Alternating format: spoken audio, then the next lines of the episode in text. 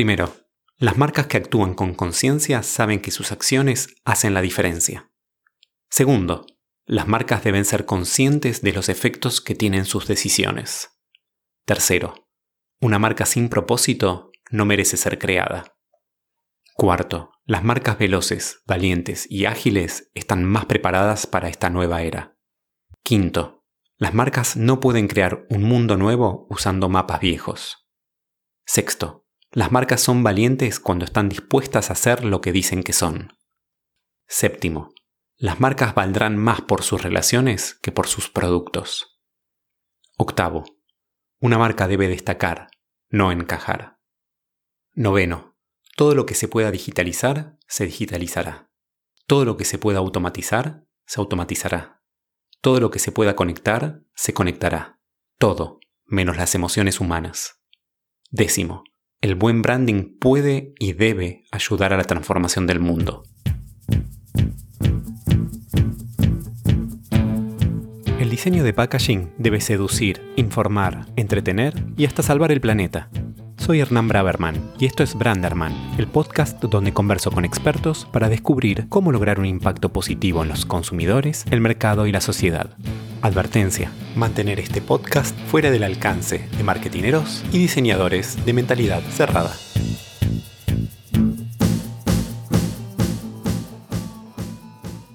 Antes de pasar a la entrevista, les quiero presentar mi agencia. Marcas con propósito humanas, ágiles, honestas, que no dejan a nadie indiferente. 3D crea y revitaliza marcas para imaginar y dar forma al futuro. 3D la agencia de branding y diseño de packaging para marcas audaces. ¿Cómo humanizar el mundo de las marcas? Hoy me di el lujo de conversar con Andy Stallman, uno de los principales expertos en marcas del mundo. Con más de 25 años de experiencia, ha desarrollado proyectos en los cinco continentes. En este episodio conversamos acerca de la íntima relación entre el branding y el diseño. Me contó qué define para él a un buen brander y me describió paso a paso el proceso para crear una marca exitosa. También hablamos sobre cómo las marcas de consumo masivo prosperarán en una era de paradigmas cambiantes. Andy es cofundador y CEO de Totem Branding.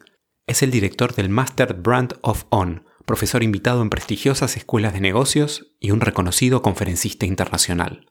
Con ustedes, Andy Stallman.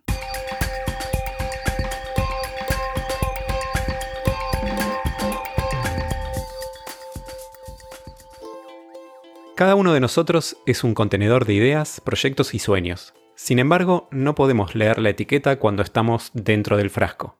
Andy, ¿qué crees que dice tu etiqueta o qué te gustaría que dijera? creo que la etiqueta que la gente lee me la han puesto y dice algo así como Mr. Branding. Y es una proyección de todo este universo de creación y construcción y transformación de marcas que vengo llevando hace tanto tiempo, entendiendo el rol del branding como un rol verdaderamente transformador desde lo social, lo cultural, incluso lo emocional para crear una sociedad y un mundo mejor. La etiqueta que a mí me gustaría que la gente vea afuera es buen pibe, es un buen tipo. Esa sería verdaderamente una etiqueta que me haría muy feliz. Andy, construir una marca es como un viaje. Comienza por definir dónde estamos y preguntarnos a dónde queremos ir. ¿Cómo fue el camino que te llevó de estudiar relaciones internacionales y periodismo a convertirte en un referente del branding, en este Mr. Branding? Bueno, yo creo que también los viajes más apasionantes son los viajes más inesperados.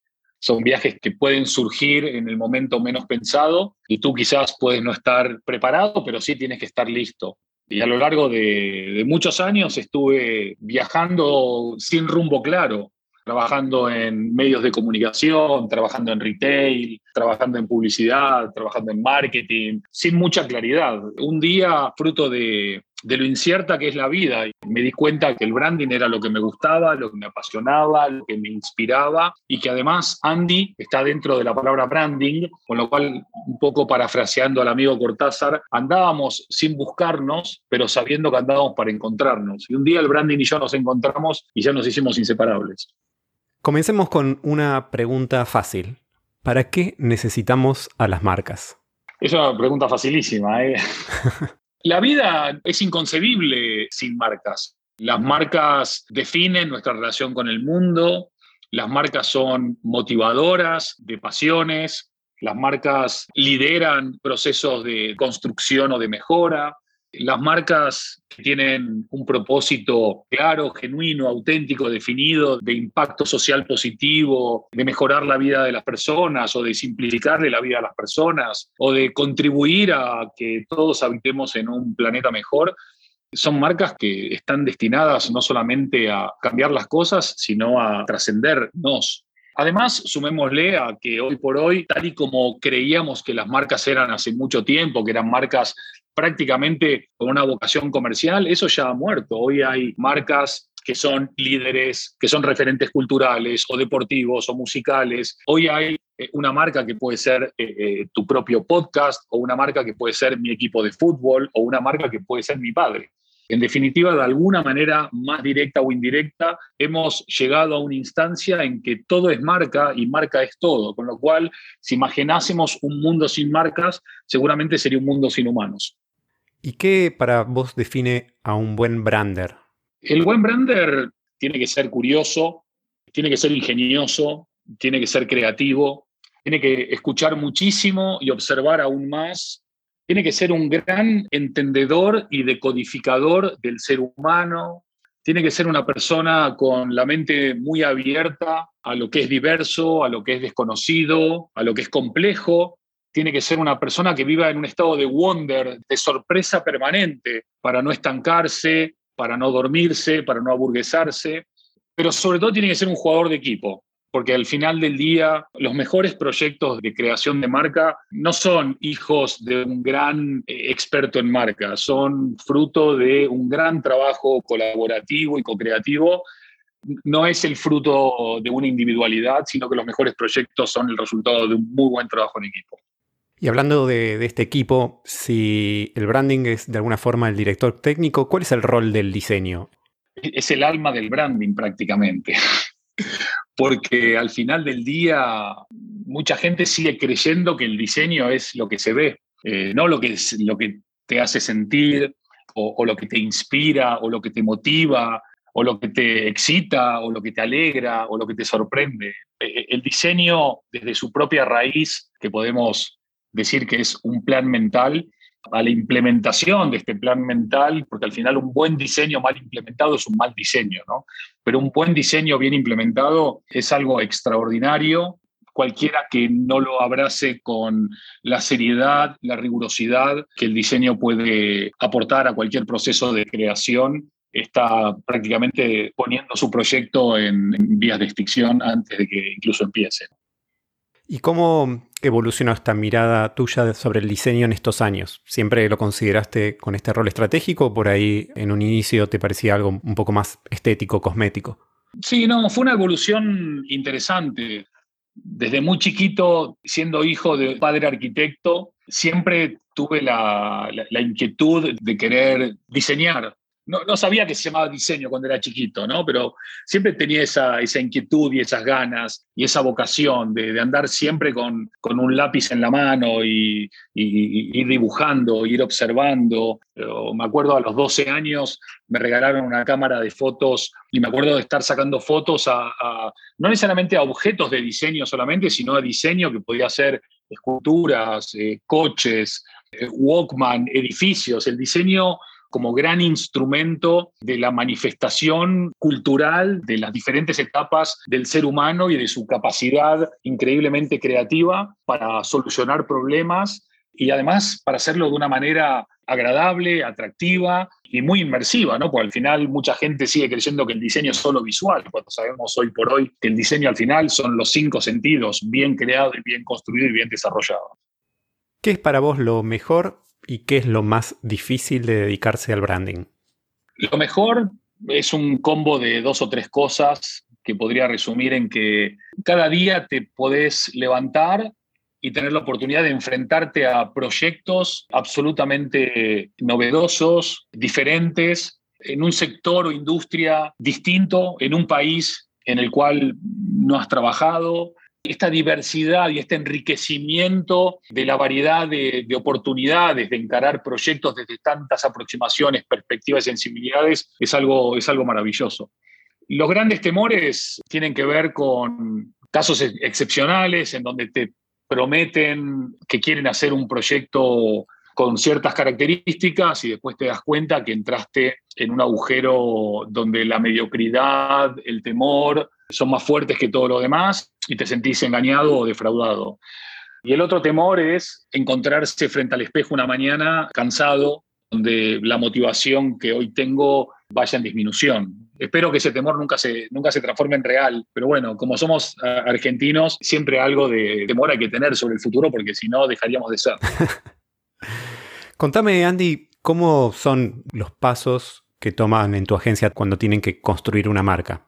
Lo primero que hacemos es un, proceso de análisis muy, muy profundo que empieza claramente con conversar con las personas responsables del proyecto. Nos encanta, por supuesto, sumergirnos en todo lo que se ha hecho, en todo lo que se está por hacer, en entender, como bien decías antes, de dónde venimos y sobre todo tener muy claro a dónde se quiere ir descubrir o ayudar a descubrir dentro de, esta etapa de análisis cuestiones fundamentales como por qué tiene que nacer esta marca, cuál es el propósito de esta marca en este mundo, sobre qué valores van a apalancar el crecimiento y el desarrollo, qué rol va a jugar el talento de las personas, cuál es el compromiso de esta marca con su cultura, eh, cuál es el compromiso de esta marca con la sociedad o con el medio ambiente cuáles son las promesas que se van a hacer y si están en condiciones y capacidades para cumplirlas, si para ellos la sostenibilidad o la innovación o la creatividad o el diseño son simplemente palabras bonitas de moda o si verdaderamente creen en, la capacidad inspiradora y transformadora que hay detrás de estos sustantivos. Y por supuesto es súper importante entender también cuál es la estrategia que se quiere llevar adelante, sobre qué posicionamiento de marca se quiere trabajar, cuál es la propuesta de valor y todo esto sin olvidar el contexto, no solamente en el que estamos, sino el contexto al que nos dirigimos. Nosotros ahora estamos trabajando en proyectos muy, muy inspiradores y muy, muy desafiantes, que son marcas que tienen que construir eh, el mundo de acá a 30 años, para lo cual tenemos que preguntarnos qué tipo de mundo vamos a vivir en 30 años, qué tipo de sociedad, qué tipo de ser humano, el impacto de la tecnología, el impacto de la emergencia climática, el impacto de otras pandemias, las transformaciones sociales y culturales. Por eso, como tenemos la suerte de trabajar con empresas con vocación de liderazgo, algunas ya líderes y otras con vocación de serlo, siempre les decimos, mejor que predecir el futuro, creémoslo. Tenemos los recursos, tenemos el equipo, tenemos la visión, tenemos las ganas y así empiezan los viajes, ¿no? Luego, lo bueno es que no sabes si terminan, porque muchos de ellos no tienen que terminar, es decir, las marcas que creas que son exitosas son viajes eh, infinitos. Tu viaje acompañándolas puede acabar en algún momento, pero luego que ellos sigan su propio viaje es que tú has hecho bien tu tarea. ¿Tenés un arma secreta de branding que te ha funcionado una y otra vez dentro de estos procesos? Nos ponemos todo el tiempo en los zapatos de las personas, no solamente de las personas de hoy, también de las personas de mañana. Y creo que ponerse en los zapatos, ya sea de usuarios, consumidores, clientes, ciudadanos, y entender bien sus presentes y futuros hábitos y conductas, sensibilidades, pains, eh, sueños y proyectos ayudan muchísimo a que los proyectos tengan un, margen de éxito súper alto. Como vos sabés, nuestro podcast se enfoca en las marcas de consumo masivo y en su diseño de packaging. ¿Cuál crees vos que es el rol del diseño de packaging en la construcción de una de estas marcas? Obviamente esto varía mucho de industria a industria ¿no? y de sector a sector, pero hablando de, por ejemplo, gran consumo, indudablemente el diseño de los empaques o del packaging no es fundamental, es, es trascendente no es solamente la estética, no es solamente el poder reconocer la marca, no es solamente cómo se toca, cómo se abre, cómo se conserva, sino también cómo destaca, cómo inspira, cómo comunica, eh, cómo puede reverberar en estos o estas eh, shoppers en lugares de compra donde el partido se juega en menos de tres segundos de decisión, sobre todo cuando estás intentando no solamente mantener una fidelización, sino también extender o agrandar tu base de, de clientes, con lo cual cual indudablemente es un rol cada vez más importante y creo que aún, aunque estemos hablando ahora en el año 2021, todavía hay mucha gente que no lo entiende así lo cual es un gran problema para los que no lo entienden y es una increíble oportunidad de seguir destacando para los que sí lo hacen.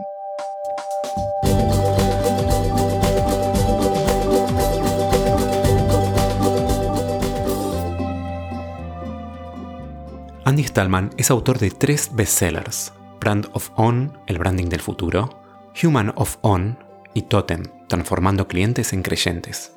En ellos aborda el branding en esta nueva era que fusiona lo digital con lo físico y propone preservar y potenciar lo humano en este nuevo escenario para las marcas. En tu libro Brand of On decís que el branding en el siglo XXI no será necesario sino inevitable. Si el packaging también es ineludible, ¿cómo podemos hacerlo inolvidable? Bueno, creo que ahí hay eh, tres palabras que no pueden operar de manera aislada. El branding, el diseño y el packaging son todos componentes de un gran universo que debe responder de manera coherente y consistente a todos aquellos atributos y valores y mensajes que la marca quiere comunicar. Hoy por hoy, tristemente, hay muchos productos en los lineales que no tienen nada que ver con lo que la marca representa. Eh, o con lo que la marca dice, o con su tono de voz, o con sus este, mensajes clave hay a veces como un quiebre. Parece que son universos separados en vez de ser un gran espacio holístico, integrado, integrador, complementario, complementador. Y de nuevo eh, surgen eh, muchas dudas acerca de la comprensión extendida de la importancia de esta complementariedad, lo cual sigue siendo una gran oportunidad para quienes así lo entiendan. Creo que todavía hay mucho camino por recorrer desde lo que es la divulgación por eso es interesantísimo eh, este espacio para poder despertar mentes, conciencias, sensibilidades. Y también creo que todavía hay en esto vos sos mucho más experto que yo, un gap a rellenar muy grande entre lo que los proveedores de impresión o de fabricación ofrecen y las demandas de un nuevo diseño que al final en algún punto se ven limitados por esa propuesta de fabricación o de impresión o de lo que fuese que hay en el mercado. ¿no? Creo que hay todavía un margen muy, muy grande de recorrido. No sé si nuevas tecnologías pueden ayudar a cerrar ese gap. Me gustaría entender tu visión respecto a la economía circular y la sostenibilidad, que han venido escalando en las prioridades tanto de los consumidores y de las dueñas de marca. ¿Cómo te parece que estas marcas de consumo masivo pueden prosperar en una era de paradigmas cambiantes? Hay dos temas fundamentales sobre este ámbito. El primero es, por ejemplo, en España, el 80% de los consumidores dice que está dispuesto a pagar más por productos sostenibles, socialmente responsables y con valores tales como eh, confianza, etcétera, ¿no? Pero una cosa es lo que dicen y otra cosa es lo que hacen. Hoy por hoy, entre lo que los consumidores dicen y lo que los consumidores hacen, hay un abismo gigante. Por lo tanto, no hay un premio a los que están abrazando la sostenibilidad, el cuidado del medio ambiente, la economía circular, ni tampoco hay un castigo para los que no lo hacen. Todavía no hay, y te hablo de España, porque sí lo hay, por ejemplo, en Escandinavia o sí lo hay en Canadá. Si hoy por hoy el poder que tiene el consumidor o el shopper de premiar a las marcas que sí se juegan por empaques más sostenibles, empaques más respetuosos con el medio ambiente, si todavía no hay esa recompensa, las inversiones que muchas de las compañías tienen que hacer para transformar sus líneas de producción van a tardar en darse. Se da una circunstancia especial, por lo menos aquí en la Unión Europea, que es que Europa ya puso sobre la mesa el famoso Green Deal y dentro del Green Deal la transición ecológica empieza a obligar a grandes empresas de gran consumo a eh, transicionar ese camino de dejar de ser grandes eh, polucionantes y contaminantes y entender la sostenibilidad no como un mensaje de greenwashing, sino como una verdadera vocación de compromiso con la gente y con el medio ambiente pero se da más por imposición que por elección. Obviamente hay marcas que sí lo hacen por convicción, sí hay marcas que lo hacen porque están en su esencia y sí hay marcas que en su ADN entienden lo verde no como una moda, sino como una forma de vivir y, y transitar. Y el segundo punto es cómo educamos a las personas para no cargar todo el peso de este nuevo paradigma detrás de las marcas, porque acá tenemos tres grandes jugadores. los entes reguladores o gubernamentales, tenés las empresas privadas y tenés los consumidores. Y esto tiene que ser un juego a tres, no puede ser un juego a uno. No puede ser ni el Estado solo, ni las empresas solas, ni el consumidor solo.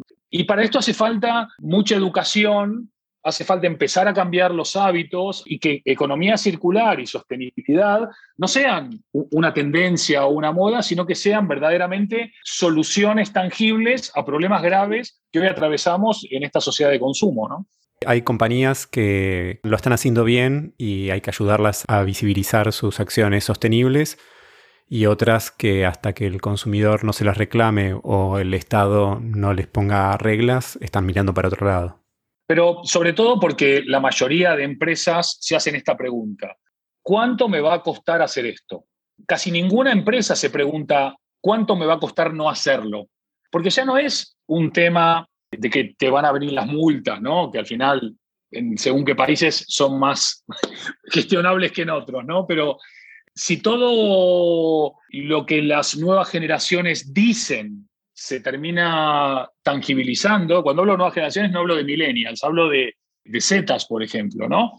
Si verdaderamente lo que ellos dicen de que están dispuestos a pagar más por productos y servicios que verdaderamente tengan esta vocación de ser eh, sostenibles, respetuosos, comprometidos con la sociedad y con el medio ambiente, si esto verdaderamente se tangibiliza, entonces la gente va a empezar a hacer esta transición, aunque sea por negocio.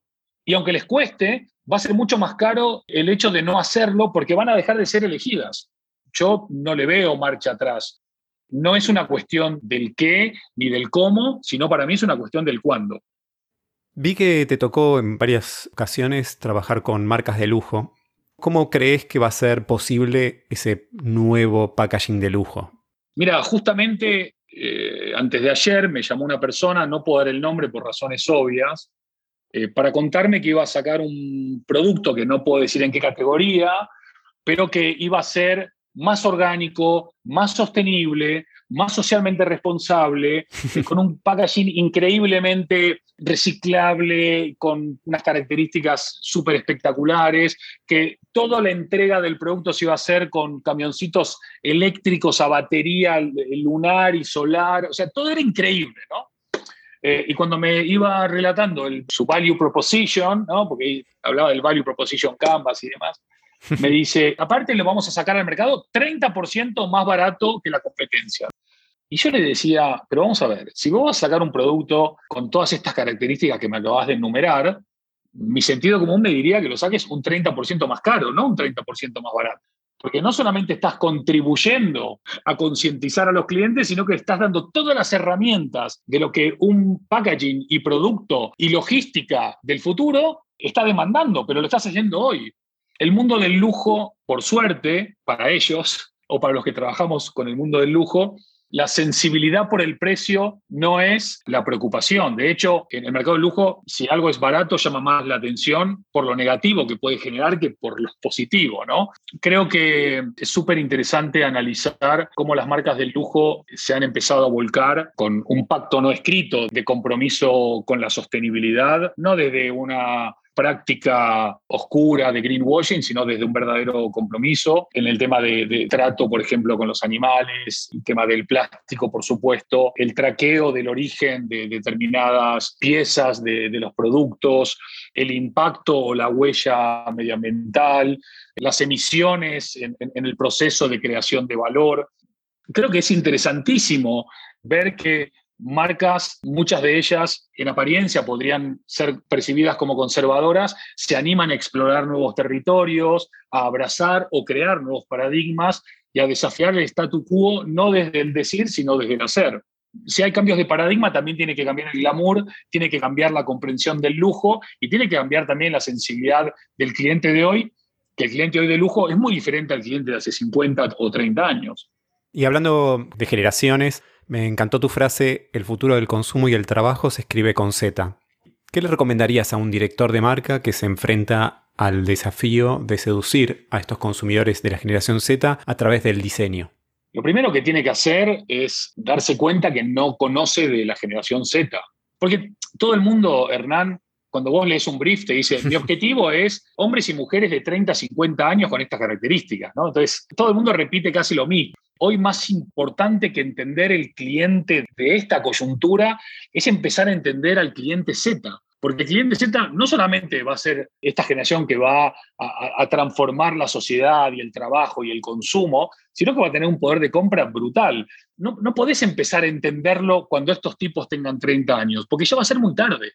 Hoy estos directores de marketing o directores generales tienen que sentarse con aquellos que tengan más conocimiento y decirle, cuéntame qué es este mundo, eh, cuéntame por qué eh, yo le llamo a mi hijo por teléfono y no me atiende el teléfono, pero me responde en Twitch. O por qué le mando un WhatsApp a mi hijo y no me responde y me manda un DM en Instagram o me likea algo en TikTok. ¿Qué es esta nueva dinámica de comunicación? ¿Y qué entienden los jóvenes por el diseño? Porque aparte, para ellos, en líneas generales, el diseño no tiene que ser un diseño bullshit, tiene que ser diseño genuino, diseño creativo, diseño original, no, no pomposo, no rimbombante, no barroco. El, diseño les encanta, pero les encanta el diseño que, conecta con ellos en, en, su lenguaje. Y creo que ahí hay una oportunidad interesante para empezar a construir, explorar y transformar y sobre todo también para que aquellas cosas buenas que trae la generación Z, porque también tiene cosas malas, como por ejemplo que es la generación con mayor índice de sentimiento de soledad de todas las generaciones hasta ahora,